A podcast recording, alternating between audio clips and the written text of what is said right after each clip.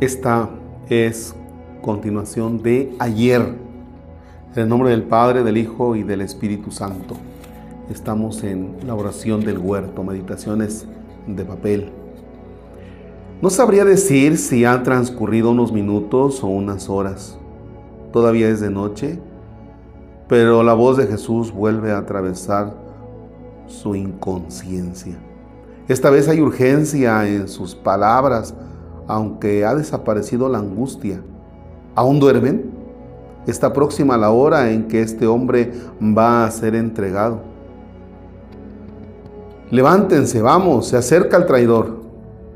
El despertar es brusco, entrega, traición, prisa. Esas expresiones le sacuden y hacen que se levante con celeridad. También Pedro está en pie y hasta Santiago, de sueño más profundo, trata de levantarse. Jesús le mira y sus ojos muestran una mezcla de determinación y pesadumbre. Juan se dice que parece terriblemente solo, como si en ese momento nadie pudiera alcanzarle. Oye ruido de pasos que parecen próximos.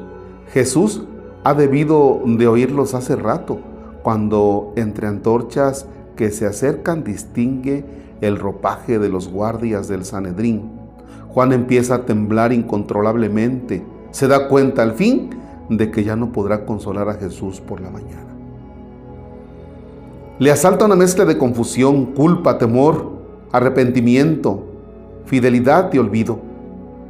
Mira a su maestro mientras su nombre se aproxima a él. Es Judas por un momento quiere creer que no hay nada que temer, que se equivocaba y que no hay peligro, que los temores, las amenazas, las palabras sobre traición no significan nada. Judas se aproxima a Jesús y le besa en la mejilla. Un guardia se acerca y habla con Jesús. Juan ni siquiera entiende lo que dice, solo se ve que dos soldados agarran a Jesús y en ese momento se desencadena un torbellino de gritos. Juan no se da cuenta, pero él también está gritando, presa de pánico.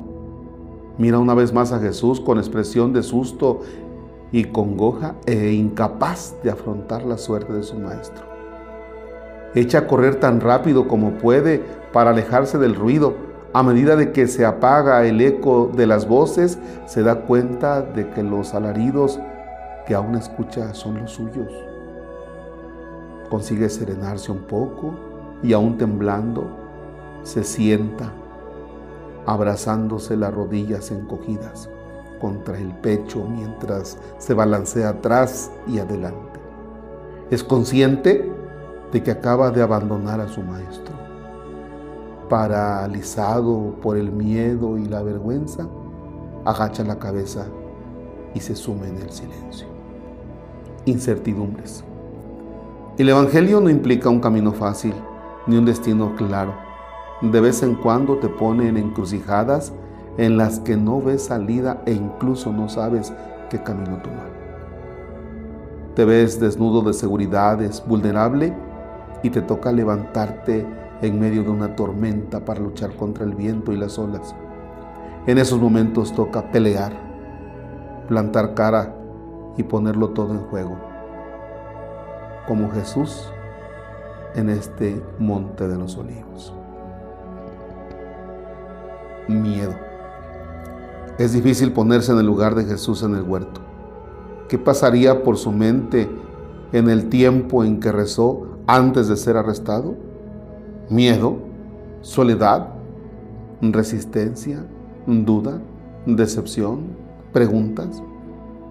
Se sentiría dolido porque los suyos no aguantaban despiertos, lo comprendió, alcanzaría la paz al aceptar lo que intuía inminente.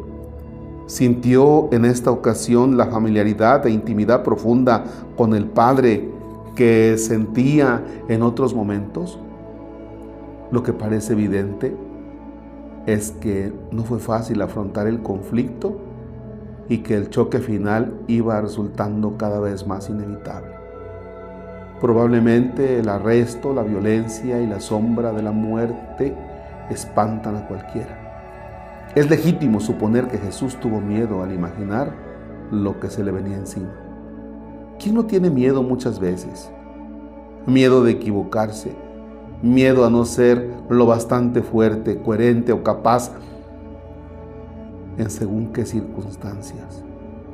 Miedo a no estar a la altura de lo que se espera de uno, al dolor, al rechazo, a la burla, al fracaso. Es tan humano que seríamos unos imprudentes si no miráramos a la realidad con lucidez. Jesús también tendría miedo y tuvo que lidiar con él. La clave no está en no tener, sino en no dejar que el temor se te paralice. El Señor esté con ustedes. La bendición de Dios Todopoderoso, Padre, Hijo y Espíritu Santo, desciende y permanezca para siempre. Amén. Un bonito martes.